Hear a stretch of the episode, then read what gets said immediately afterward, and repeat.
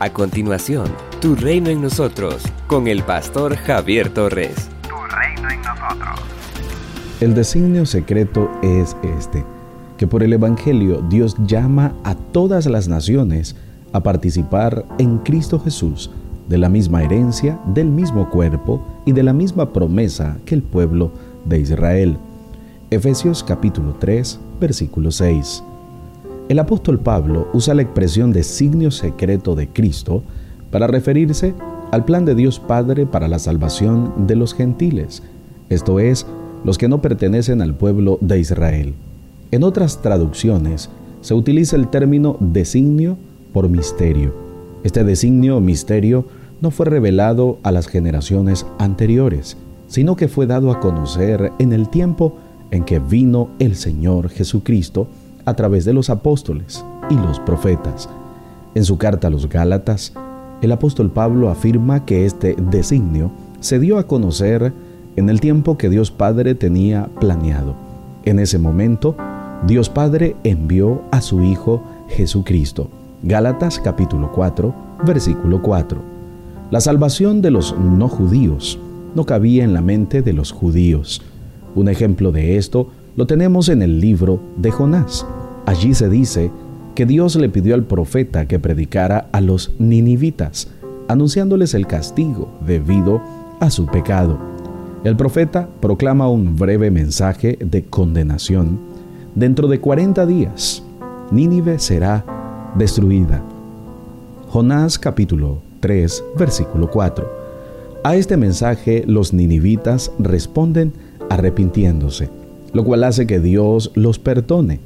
Al profeta esto no le agrada, pues él no podía entender cómo Dios estaba dispuesto a perdonar a un pueblo que les había causado tanto daño a los israelitas. Aún en el tiempo de Jesús, no se esperaba que Dios salvara a los no judíos. El apóstol declara que los no judíos participan en Cristo Jesús de la misma herencia, del mismo cuerpo y de la misma promesa que el pueblo de Israel. Efesios capítulo 3, versículo 6. Y esto es posible solamente por la gracia de Dios, tal como lo dijo antes, pues por la bondad de Dios han recibido ustedes la salvación por medio de la fe. No es algo que ustedes mismos hayan conseguido, sino que es un don de Dios. No es el resultado de sus propias acciones, de modo que nadie puede gloriarse de nada.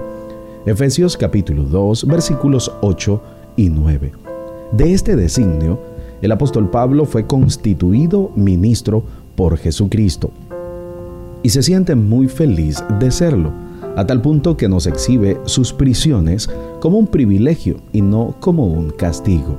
Por eso ruega a los hermanos de Éfeso que no se desanimen a causa de lo que por ustedes estoy sufriendo, porque esto es más bien un honor para ustedes. Efesios capítulo 3, versículo 13. Damos gracias a Dios, pues su plan, aunque no había sido dado a conocer, siempre fue el de salvar también a los no judíos. Por eso, ahora por la fe en Cristo, usted y yo, que no somos judíos, podemos gozar de la vida nueva y eterna. Así que debemos estar muy agradecidos con Cristo Jesús, porque desde la eternidad nos tuvo en cuenta para salvarnos. Somos una iglesia llamada a establecer el reino de Jesucristo en Nicaragua. Nuestra misión, predicar las buenas nuevas de salvación a toda persona, evangelizando, discipulando y enviando para que sirva en el reino de Jesucristo. IRSAD, transformando vidas. Hemos escuchado la reflexión de hoy con el pastor Javier Torres. Si necesitas oración, escríbenos al 8588 8888 o visita las redes sociales del pastor Javier Torres. Con un doctorado en honoris causa en ciencias teológicas y amplios estudios ministeriales, como maestría y diplomado en teología, entre otros. Lleva 20 años predicando y sirviendo a Dios y a las personas. Si te encuentras en Managua, puedes visitar el Ministerio IRSAT, de Gasolinera 1 La Subasta, dos cuadras al norte, mano izquierda. Tu reino en nosotros.